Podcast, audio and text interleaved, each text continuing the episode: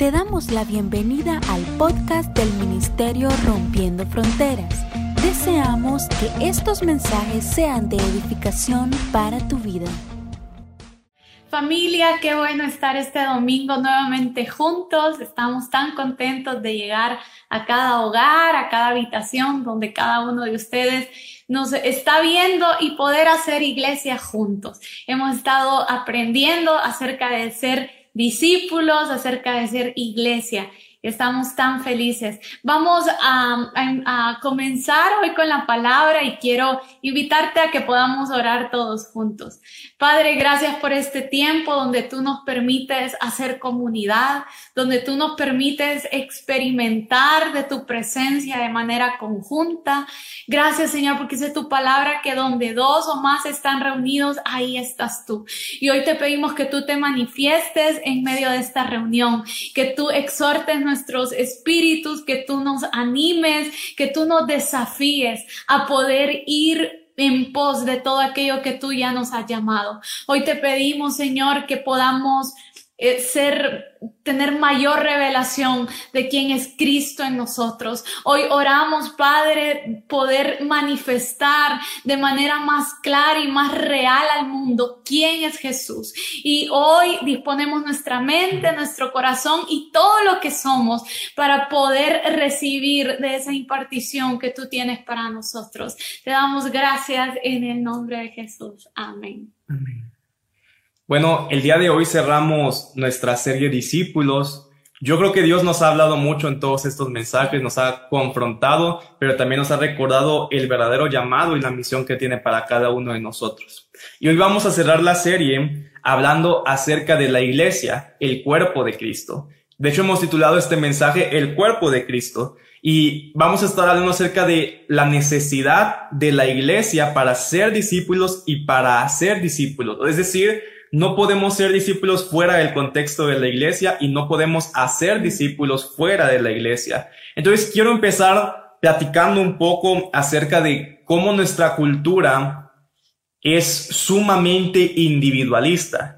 Y más aquí en Occidente, en, la cultura occidental somos sumamente individualistas. Tal vez hay otras culturas que valoran mucho más la familia, el equipo, la unidad, pero nuestra cultura es plenamente individual, de cierta manera egoísta admiramos más al que trabaja por su cuenta que al que trabaja dentro de un equipo. Y eso lo vemos bien reflejado incluso en las películas, en las series, en todo lo que vemos, cómo siempre se busca mostrar en medio de todos los personajes un personaje que es como que le gusta salirse del grupo, que le gusta trabajar por su cuenta y que de cierta manera tendemos a admirar a ese tipo de personas. Yo me ponía a pensar, por ejemplo, en dentro de los Avengers, este personaje de Iron Man, que tal vez muchos me odian por, por el ejemplo, pero Iron Man representa este tipo de personaje, ese tipo de persona que, ok, como que sí estoy un poco en el equipo, pero prefiero trabajar por mi cuenta, yo resuelvo por mi cuenta y de repente llego y salvo, y hasta lo ponen como que salva a todos él por su cuenta, pero buscamos y tendemos a admirar mucho a este personaje rebelde que se sale del grupo, que hace las cosas por su cuenta y como que incluso a veces quisiéramos hacerlo en ese sentido. Recuerdo también que unos amigos una vez me platicaron de un futbolista famoso en este tiempo, que tampoco voy a mencionar su nombre porque si no me gano más enemigos dentro de los ejemplos, y decían que este hombre era tan bueno jugando que él ya no asistía a los entrenamientos de equipo los mismos entrenadores le daban el permiso, la facilidad de decidir si él quería asistir o no quería asistir. Y yo me acuerdo que parte de, lo que mis amigos admiraban de esta persona no era solamente cómo jugaba, sino que esa tendencia individualista de decir, wow, ya no necesita de los otros, él, él, él solito lo hace, no necesita del equipo, es como que era parte de lo que admiraban. Y lo que sucede es que tenemos una cultura tan individualista que admiramos a esas personas que no les gusta trabajar en equipo, que se salen, que tal vez por, por orgullo, porque no les gusta tener una autoridad, sino que buscan hacer todo por su cuenta, buscan salirse de este equipo. Pero en medio del hacer discípulos y el ser discípulos debemos entender que ser discípulos significa tomar nuestra cruz, seguir a Jesús y hacer discípulos es representar a Jesús junto a otras personas Y ninguna de estas dos actividades son posibles realizarlas fuera del contexto de la iglesia. No podemos hacerlo de manera individual. Sí, y, esto básicamente es por dos razones. Una, es imposible cargar la cruz nosotros solos, ¿verdad? Eh, me gusta cuando dice Gálatas 6.2, ayúdense a llevar las cargas los unos a los otros y así cumplirán la ley de Cristo. Eh, Saben, necesitamos de las demás personas para cargar nuestra cruz y de esta manera realmente obedecer y convertirnos en discípulos de Cristo. Me gusta mucho cuando Jesús mismo nos modeló esto, cuando camino a la cruz permitió que alguien más cargara su cruz. Y número dos, me, me gusta que la Biblia siempre dice que nosotros somos un cuerpo y que cada uno de nosotros representa una parte importante de ese cuerpo. Entonces, miren, la misión de nosotros es mostrarle al mundo quién es Jesús. Y no podemos mostrar eh, fracciones, no podemos mostrar partes José tiene una parte que mostrar, yo tengo una parte que mostrar, pero no podemos mostrar un Jesús incompleto. Y cuando queremos trabajar fuera del cuerpo, estamos tratando de mostrar un Jesús incompleto, aún sin darnos cuenta. El mundo necesita una versión de Jesús completa. Eso es, lo, eso es lo, lo, único que el mundo necesita, a Jesús. Y nuestra misión es mostrarlo de manera completa. Entonces, en conclusión, ¿qué, qué es lo que queremos decir esta mañana? Es imposible ser un discípulo de Jesús y cumplir la misión que Él nos ha llamado a ejercitar como discípulos fuera de la iglesia. Dios hoy te tiene alrededor de otros cristianos, Dios te tiene alrededor hoy de otros MRF, de otras personas que son parte de la iglesia de Cristo y Dios quiere que empieces a valorar el poder estar en comunidad. El Señor quiere que entendamos que juntos, corporativamente, como decía José hace un rato, en, en comunidad, tenemos algo que mostrar, tenemos un Cristo que, que mostrar, somos más efectivos. Miren, nos necesitamos los unos a los otros, no solamente para cargar este, nuestros problemas, nuestras dificultades, sino para alentarnos, para desafiarnos, para corregirnos.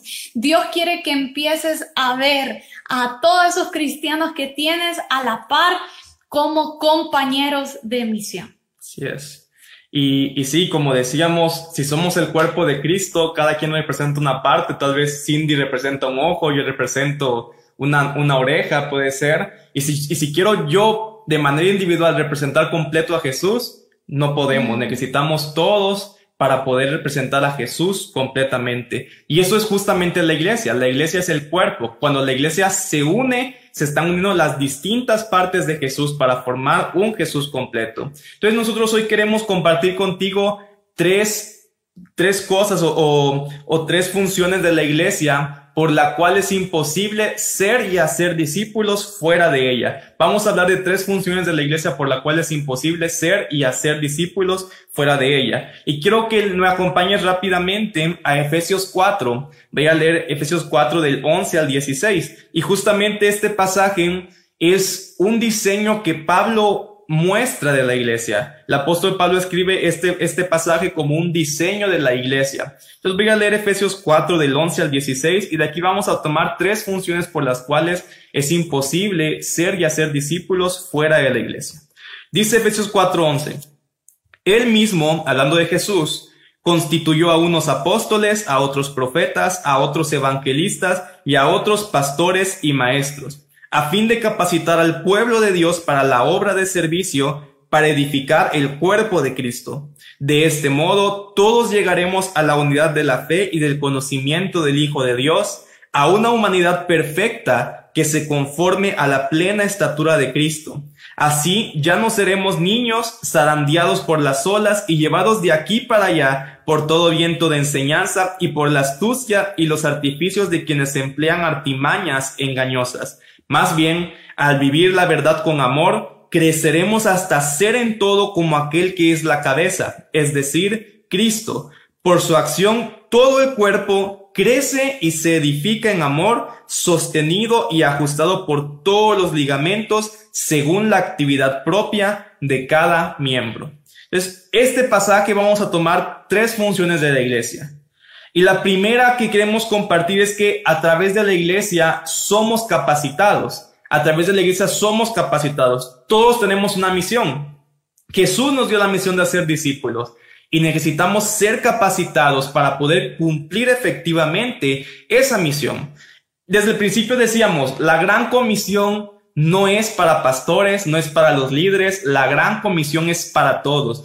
Todos tenemos una misión, pero justamente este pasaje dice aquí, Jesús constituyó apóstoles, profetas, evangelistas, pastores y maestros a fin de capacitar al pueblo de Dios para la obra del servicio o para la obra del ministerio. O sea, de cierta manera, lo primero que este pasaje nos empieza a mostrar es que necesitamos ser parte en la iglesia porque en la iglesia Dios ha colocado líderes, Dios ha colocado ministros con, con más experiencia, los cuales su función no es hacer completamente el ministerio, sino es capacitar a todos los discípulos de Jesús para que sean efectivos en la misión que Dios les dio. Por eso aquí dice que el Cristo constituyó apóstoles, profetas, evangelistas, pastores y maestros, no para que ellos hagan la obra, sino para capacitar a todos los santos, a todos los discípulos, a que todos participen de la obra de Jesús. En una casa hay padres, en un ejército hay generales, en una iglesia Dios pone líderes que nos marcan una visión, que nos marcan el camino, nos entrenan y nos capacitan para ser efectivos en esta misión. Hoy muchos cristianos no les gusta participar de la iglesia porque no les gusta tener una autoridad. Y hay que entender algo, la autoridad es parte del diseño de Dios. Dios primeramente es nuestra autoridad y muchos religiosamente dicen la mentira de yo no necesito pastores, no necesito maestros porque solamente Dios es mi autoridad. Y eso es completamente falso. El apóstol Juan una vez escribe, si no amas a tu hermano que ves, es mentira que amas a Dios que no ves. Y yo podría pensar también de cierta manera, si no puedes obedecer a tu pastor que ves, es mentira que obedeces a Dios que no ves. O sea, si no puedo yo vivir bajo una autoridad natural, es mentira que puedo vivir bajo la autoridad de Dios. La iglesia nos pone en un diseño de autoridad que la autoridad lo que busca es guiarnos, mostrarnos los puntos ciegos para que podamos ser capacitados y formados en lo que Dios quiere hacer en nuestras vidas. Me gusta cómo termina diciendo este pasaje que dice, así ya no seremos niños Cuántas veces cuando conocemos a Jesús somos bebés espirituales, somos inmaduros, pero dice, ya no seremos niños que son zarandeados por las olas, llevados de aquí para allá por todo viento de enseñanza, más bien, y dice, más bien, al vivir la verdad con amor, creceremos hasta ser en todo como aquel que es la cabeza, que es Cristo. Mira, una persona que no está bajo autoridad y que no está siendo capacitado, es un niño espiritual que escucha una enseñanza y va para allá, escucha otra diferente y ahora va para acá. Y Dios está diciendo, eso nos muestra una inmadurez espiritual en la persona que lo imposibilita para ser discípulos. Quiero que pensemos algo. Un bebé, un niño en lo natural no tiene la capacidad de reproducirse. Necesita pasar a cierta madurez para poder reproducirse. De la misma manera, un discípulo inmaduro necesita madurar para poder empezar a reproducirse en otros discípulos y es los y son los líderes de la iglesia los que nos ayudan a madurar, a tener fundamentos firmes en la palabra y a ser capacitados y formados para ser efectivos en la misión que Jesús nos dio. Así que el punto número uno por cuál necesitamos la iglesia es porque en la iglesia somos capacitados, somos formados. Somos pasados de ser un inmaduro, un discípulo inmaduro a ser un discípulo maduro capaz de reproducirse en otros discípulos. Saben, a mí em, algo que yo he aprendido es que realmente la madurez espiritual de alguien se va viendo manifestado de diferentes maneras. Y para mí esta es una de las maneras claves. Es esa pasión y ese deseo de poder ser formado, de poder rendirle cuentas a alguien, cuando alguien siente esa necesidad de tener un padre espiritual, un mentor, un maestro. Miren, hasta en el mundo intelectual, aquellos que, que, quieren seguir estudiando mucho, siempre buscan sus advisors, siempre buscan sus, consejeros, siempre buscan gente que los esté mentoreando. Los, deportistas buscan quienes les le, den este cocheo y es bien importante el poder examinarnos a nosotros mismos y decirle, Señor, realmente, ¿será que me está faltando este deseo? De poder ser mentoreado, de poderle, de poderle rendir cuentas a alguien. Y miren, de verdad, esto es clave. Aún eh, personas que pueden tener dones eh, grandes, que se manifiestan, que son visibles, que son atractivos a otros, pero que si tal vez no han tenido este deseo, eh, es necesario empezarle a pedir al Señor que empiece a hacer crecer nuestro carácter, porque podemos tener el don muy desarrollado, pero el carácter sin ser formado.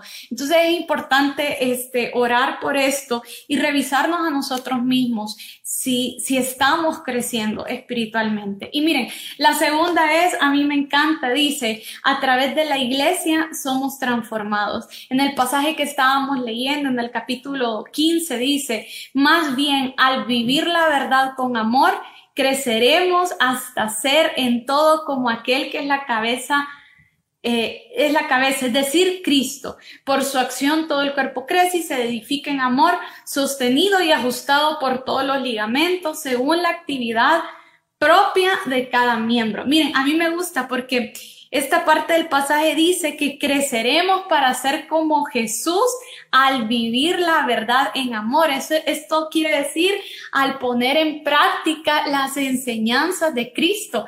A mí me parece interesante siempre cómo el Nuevo Testamento está lleno de mandamientos y de instrucciones que nos llevan a hacer cosas por los demás.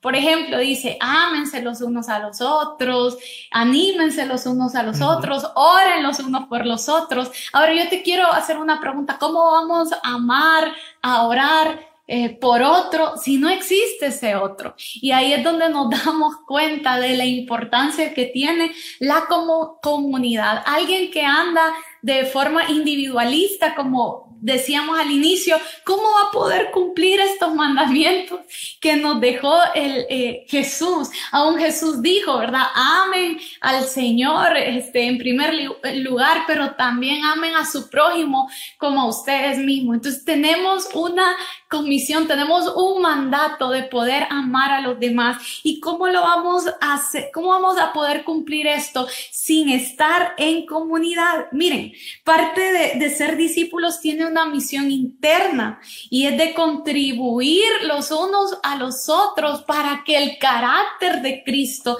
sea formado en nosotros. Miren, yo les dije cuando inicié esta parte, a mí me encanta esta parte de la transformación, porque una de las cosas que a mí más me conmueven del Señor es ver cómo Él transforma nuestras vidas, pero también cómo Él transforma la vida de los otros. No solamente he, tenido la oportunidad de ver transformaciones casi instantáneas que vemos un antes y un después, sino también ver la transformación que Dios provoca en la vida de las personas a lo largo de los años. Yo no soy la misma que hace unos meses, que hace unos años. ¿Por qué? Porque el poder transformador de Cristo ha estado en mi vida. José no es el mismo eh, que, que, hace algunos años, pero miren, qué lo bonito de esto, que ese poder transformador no solamente radica en el toque divino del Señor sobre nuestras vidas, sino a través de lo que provoca la iglesia como comunidad.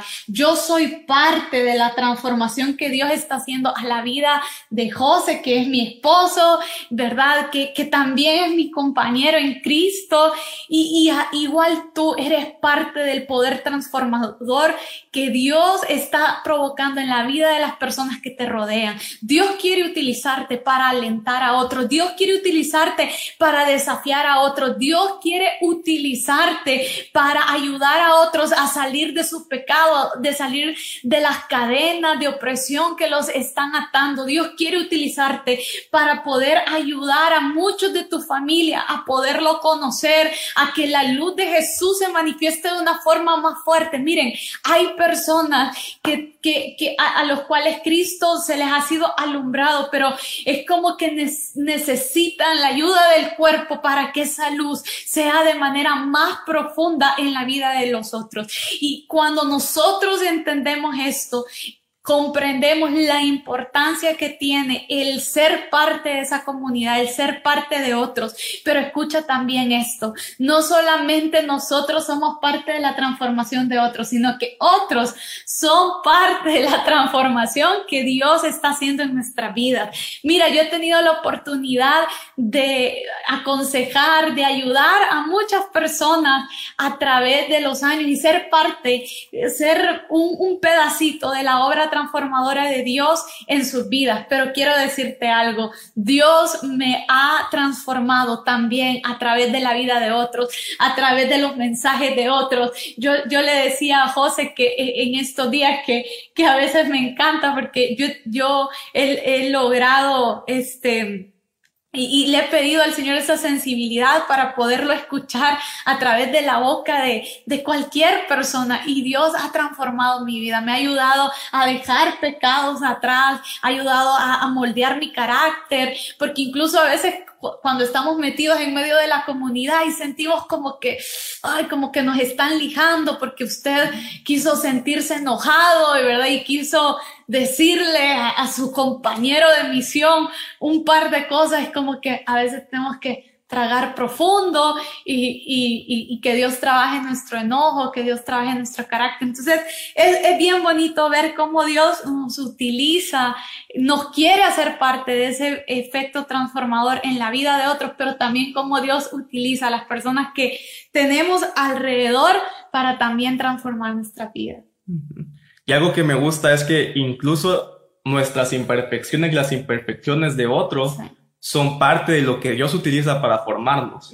Porque tal vez si todo fuera perfecto en medio de las relaciones entre la iglesia, no mostraríamos nuestra falta de paciencia, no mostraríamos que tal vez hay alguien que es iracundo y se enoja fácilmente, pero yo respondo con el mismo enojo. Es aún esas imperfecciones que tenemos sirven para que podamos darnos cuenta de qué áreas necesita Dios perfeccionar en nuestras vidas. Y Dios quiere, como decíamos, que entonces todas esas cosas sirvan para nuestra santificación, para nuestra transformación. Y parte entonces es que la iglesia nos mete en ese proceso de transformación.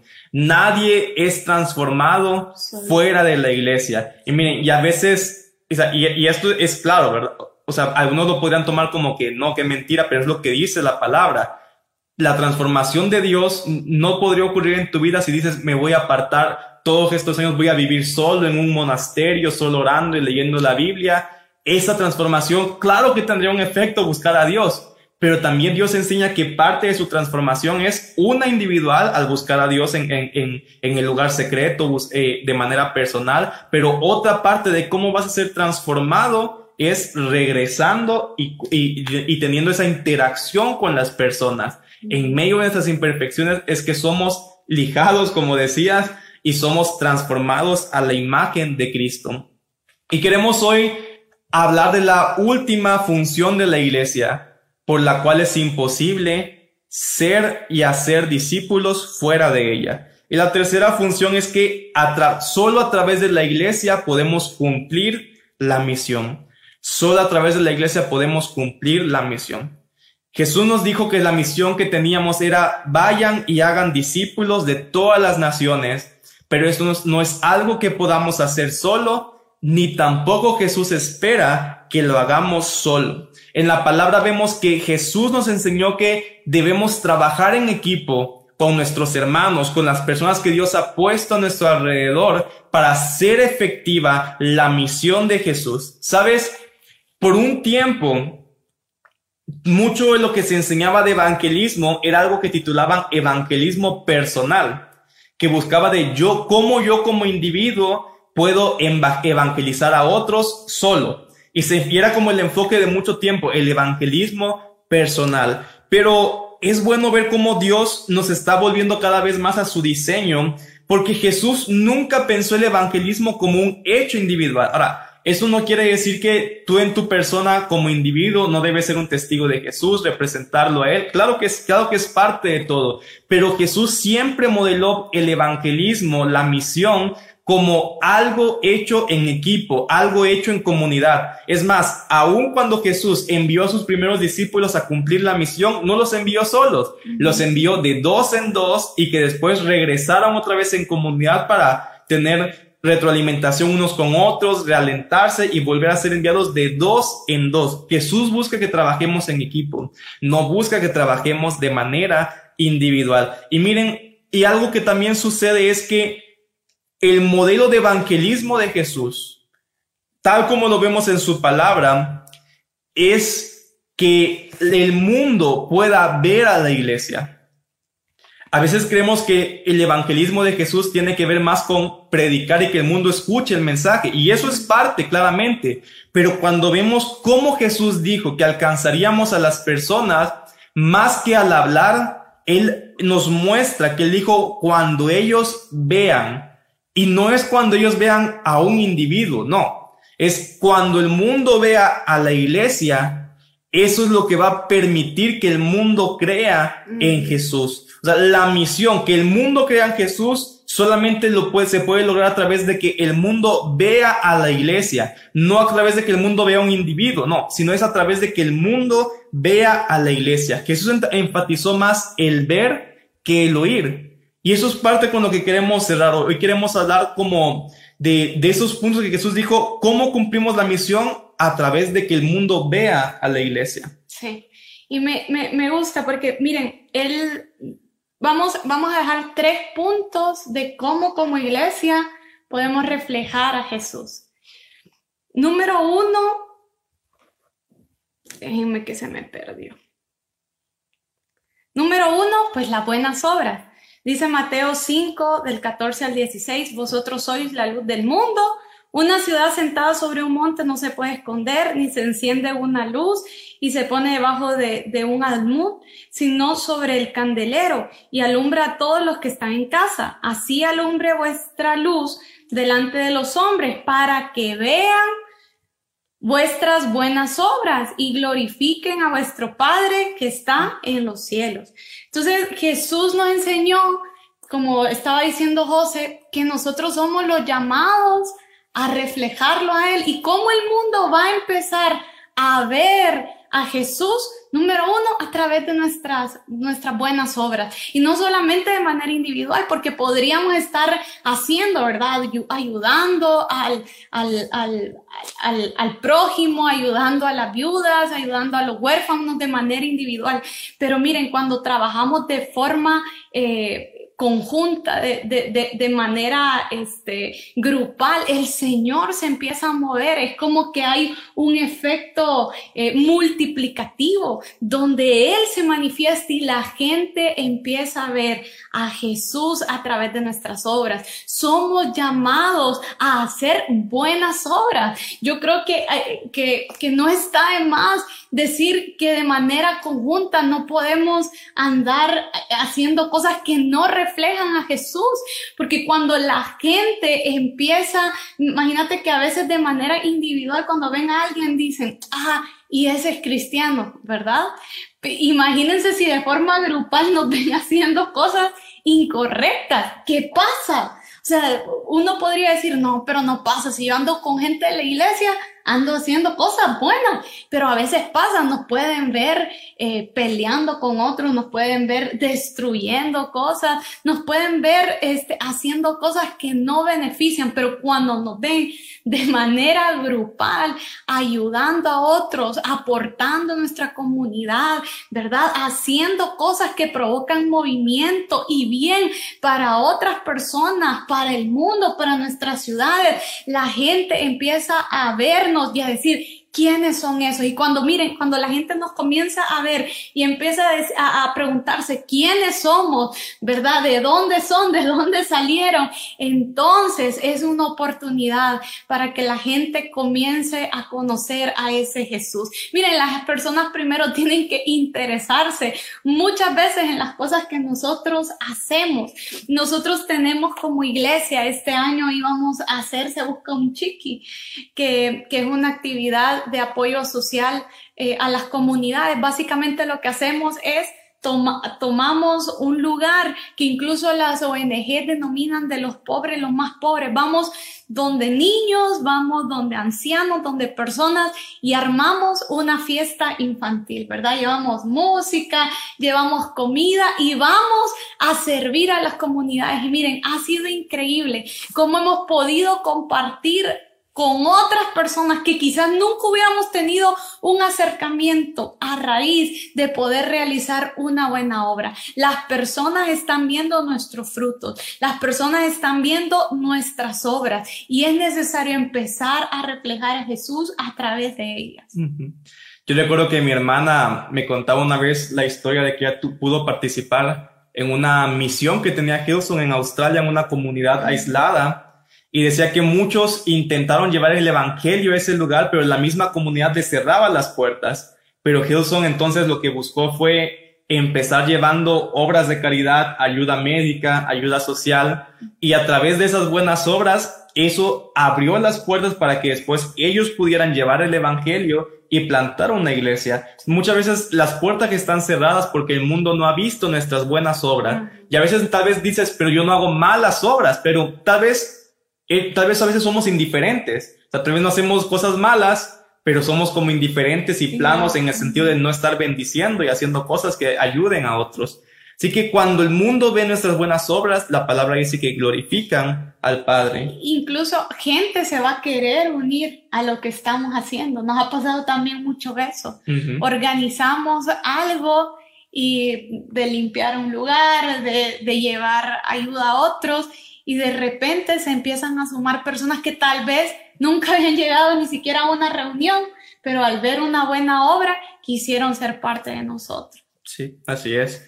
Y una segunda característica que Jesús dice que el mundo debe ver para creer. Recuerden que estamos hablando del método de evangelismo de Jesús y que, y, y que todo eso tiene que ver con que el mundo vea a la iglesia. Y voy a leer lo que dice Juan 13, en los versículos 34 al 35, que Jesús dijo aquí, un mandamiento nuevo les doy, que se amen los unos a los otros, como yo los he amado, que también ustedes se amen los unos a los otros. Quiero que pensemos algo. Recordemos que ser discípulo tiene que ver con obedecer las enseñanzas y los mandatos de Jesús. Y básicamente el mandato principal de Jesús es este, que nos amemos los unos con los otros. Pero Jesús termina diciendo en el versículo 35, en esto conocerán que son mis discípulos, si se tienen amor los unos con los otros. O sea, la característica del discípulo es cómo ama a sus hermanos en Cristo. Y también dice que cómo el mundo va a conocer que hay algo distinto en nosotros a través de ver cómo nos amamos los unos a los otros. Miren, al mundo no le interesa escuchar un mensaje más. Al mundo no interesa escuchar a otro predicador que sale a las calles y les empieza a decir un mensaje según bíblico, pero que su carácter refleja menos amor. El mundo lo que quiere ver es personas que se amen de una manera diferente. Y dice Jesús, cuando vean que el amor que tenemos unos con otros es distinto, ahí el mundo entonces va a decir, hay algo diferente en ellos. Ellos son discípulos de Jesús. Esa es la marca del discípulo, el amor que se tiene con sus hermanos en Cristo. O sea que el método de evangelismo de Jesús, más que salir a la calle y empezar a dar un mensaje, podría ser que tal vez eh, gente se acerca con nosotros, con nuestros amigos en Cristo, con nuestra, con nuestro, eh, nuestra familia, y al ver cómo nos amamos, es como que algo dice, hay algo distinto porque esas personas se aman diferentes. Si tienes tu matrimonio, cuando la gente llega a tu casa y ve cómo se ama tu esposa y tú ver cómo se cómo amas a tus hijos, cómo tus hijos te aman, eso es el método de evangelismo de Jesús. Que alguien diga, wow, esa clase de amor es distinto, hay algo distinto. Y Jesús dijo, cuando vean cuánto nos amamos los unos a los otros, entonces el mundo creerá. Y obviamente no podemos mostrar ese amor fuera de la iglesia, porque necesitamos a nuestros hermanos para que el mundo vea ese amor. Incluso, amor, muchas personas van a ser, eh, se van a convertir en discípulos cuando nosotros empecemos a manifestarles ese amor, no solamente de manera individual, sino de manera conjunta. Hemos visto tantas personas que, que, que, que, han visto a Jesús a través del amor, no solamente que nosotros les hemos podido brindar, sino que la comunidad les ha podido brindar. Había un joven que hace algunos años testificaba que cuando él llegó a la iglesia, miraba cómo eh, las personas se llevaban y que les decían, te quiero mucho, o la capacidad de perdonar que tenían, porque a veces como que se hacían bromas o algo así, y salía alguien ahí herido y el otro decía, no, discúlpame. Y, y él dice que al inicio decía, no, esto es una farsa, o sea, esto no puede ser real, pero dice que realmente una de las cosas que provocó incluso que heridas sanaran en su interior fue ver el amor de Jesús manifestado a través de la comunidad que, se, que, que, que, que era provocada en la iglesia. Y, hoy esta persona pues sigue siendo parte de, de, nosotros y hemos visto cómo, cómo personas aún dentro de la misma comunidad son transformadas a través de este amor. Así es. Y una tercera característica de lo que Jesús dice que deben ver en la iglesia para creer y la encontramos en Juan 17, del 20 al 23. Juan 17, del 20 al 23. Esa es una, una oración que Jesús hizo. Y aquí estaba Jesús orando al Padre, le dice, no te ruego solamente por estos, sino también por los que han de creer en mí, por la palabra de ellos, para que todos sean uno, como tú, Padre, en mí y yo en ti, que también ellos sean uno en nosotros, para que el mundo crea que tú me enviaste. Mira, vean lo que dice, ellos sean uno para que el mundo crea que tú me enviaste. La gloria que me diste yo les he dado para que sean uno así como nosotros somos uno. Yo en ellos y tú en mí para que sean perfectos en unidad, para que el mundo conozca que tú me enviaste y que los has amado a ellos como también a mí me has amado. Miren, básicamente Jesús dijo que si queríamos que la forma en la que el mundo creería que Jesús fue enviado por ellos y que los ama sería a través de que el mundo viera la perfecta unidad en medio de la iglesia. Creo que una, una excusa que muchas veces el mundo usa para no quererse acercar a Jesús es decir, bueno, yo conozco y tanta división que hay en las iglesias, tantos problemas, tantos pleitos, tanta traición, todo eso, y, y, y se pone como excusa, pero eso es lo que Jesús dijo. El mundo va a creer que Él fue enviado y que Él los ama cuando vean la perfecta unidad que hay en nosotros. Es nuevamente el método de evangelismo, el método de cumplir la misión de Jesús, más allá de solo salir y predicar un mensaje, es que como comunidad salgamos y que el mundo nos vea antes de escucharnos, que vea ese amor, que vea nuestras buenas obras, que vea esa perfecta unidad que hay entre nosotros. Si alguien llega a nuestra comunidad y se da cuenta que hay chismes, que hay murmuraciones, que hay pleitos, no va a creer en Jesús. Pero cuando llega y puede ver como Jesús dijo, esa perfecta unidad que hay entre nosotros, eso va a entonces, como Jesús dijo, provocar que ellos crean que Jesús fue enviado por amor a ellos. La perfecta unidad entre nosotros. Así que usted ha sido puesto como parte de un grupo de personas con las cuales usted tiene que cumplir una misión, usted tiene que mostrar a ese Jesús. Y como estábamos hablando eh, ahorita a través de estos tres puntos, definitivamente sí importa cómo interactuamos con esa comunidad que Dios nos ha dado. Miren, es tan importante, como hablábamos desde el inicio, el poder tener la madurez de pedirle al Señor mentores, pero también tener la madurez de poderle pedir familia. A nosotros nos gusta decir con José que nos gusta trabajar con familia. Nosotros cumplimos una función dentro de la iglesia que es ser pastores, pero vemos no solamente como hijos espirituales, como ves, no, vemos a, vemos a la iglesia como una comunidad que junto con nosotros cumplen eh, la misión de poder manifestar a Jesús y también como congregación cumplimos una labor importante de manifestar de, a Jesús de cierta eh, forma y, y, el saber que hay muchas otras congregaciones que también lo están manifestando de acuerdo a los dones, de acuerdo a la visión, a la misión que Dios les ha dado. Así que es importante que nosotros comencemos a abrazar la gente, el lugar donde donde Dios nos ha plantado. Jamás vamos a poder crecer, madurar, ser discípulos maduros si primero no empezamos a abrazar el lugar donde Dios nos ha plantado. Nunca vamos a poder crecer, nunca vamos a poder volvernos árboles frondosos que dan frutos en abundancia si no abrazamos y, bendecimos el lugar y las personas con las cuales Dios nos ha puesto. debemos de entender que no estamos en los lugares para competir con otros, no estamos en los lugares para herir a otros a causa de las heridas que nosotros traemos. No, estamos en el lugar donde Dios nos, está nos ha plantado. Estamos en el MRF para poder hacer una labor grandísima. Miren, si algo nosotros creemos con José es que Dios nos ha llamado a cosas grandes y siempre le estamos hablando a la gente, Dios te lleva a cosas grandes y cuando vemos a cada persona decimos, wow, cuántas cosas tiene Dios para ellos. Buscamos capacitarlos, buscamos llevarlos al cumplimiento de todo eso ¿Por qué? Porque es lo que es, es lo el deseo y a lo que Dios nos está llevando. Entonces, si Dios te ha puesto en esta familia espiritual, tomémonos de las manos, ¿verdad? Abracémonos, caminemos juntos. Si vemos que alguien eh, se, se cayó, vamos a levantarlo, vamos a limpiarlo y vamos a seguir, ¿verdad? Si vemos igual que alguien está siendo bendecido, que en alguien se están cumpliendo promesas, ¿cuántos de nosotros no hemos escuchado palabras proféticas que Dios le ha dado a alguien, que Dios le ha dado a amigos con los cuales llevamos años de caminar y vemos ese cumplimiento, nos vamos a gozar. Te digo por qué, porque nosotros somos parte de esto, porque cuando nos vemos como familia y nos vemos como comunidad, yo me siento parte de lo que Dios está haciendo en la vida de otros. Así es, entonces, como conclusión, la estrategia de Jesús para alcanzar al mundo, para cumplir su misión, no son individuos, sino es la iglesia.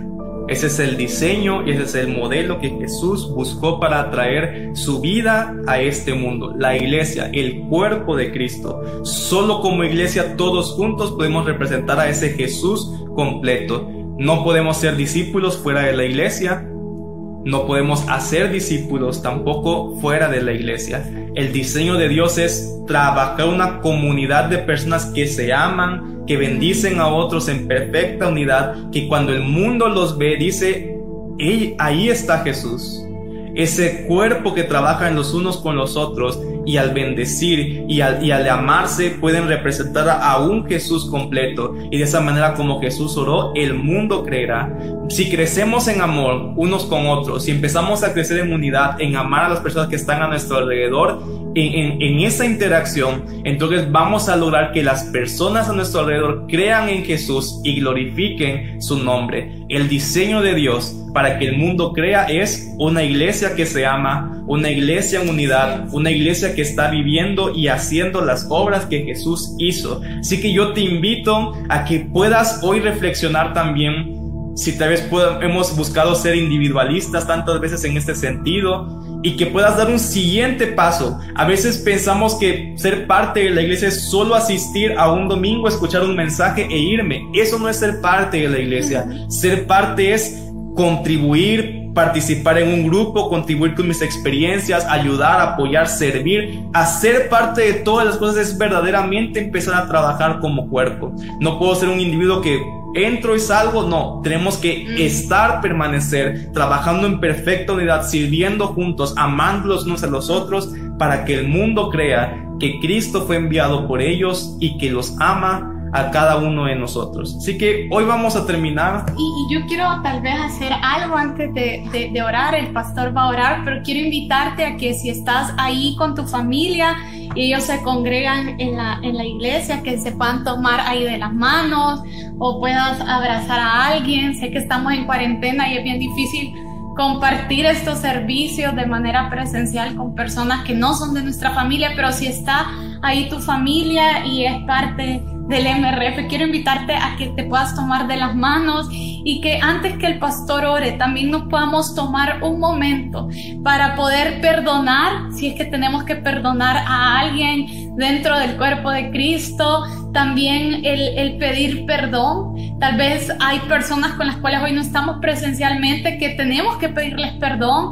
Y si quieres hacer esto a lo largo de la semana, yo yo, yo quiero invitarte ahí a que pienses, ¿verdad? Que personas sin aún darte cuenta quizás has, has lastimado eh, y, y ahí donde estás también pedirle al Señor que te haga sentir más parte de la comunidad a la cual, en la cual Dios te ha sembrado. Quizás no eres parte del MRF, pero eres parte de, de, otra comunidad y hoy nos estás viendo. Dile al Señor, yo me quiero sentir más parte, yo quiero ser un miembro útil del cuerpo, quiero manifestarte eh, a través de la vida de otros y hoy quiero perdonar, eh, también pedirle al Señor si hemos estado poniendo la mirada más en las personas que en el mismo Jesús, este es un tiempo para decirle, Señor, o yo quito la mirada del hombre y la pongo en ti. Así que ahí donde está, que sea un espíritu de amor, un espíritu de unidad, el que, eh, con el cual podamos orar esta mañana al Señor.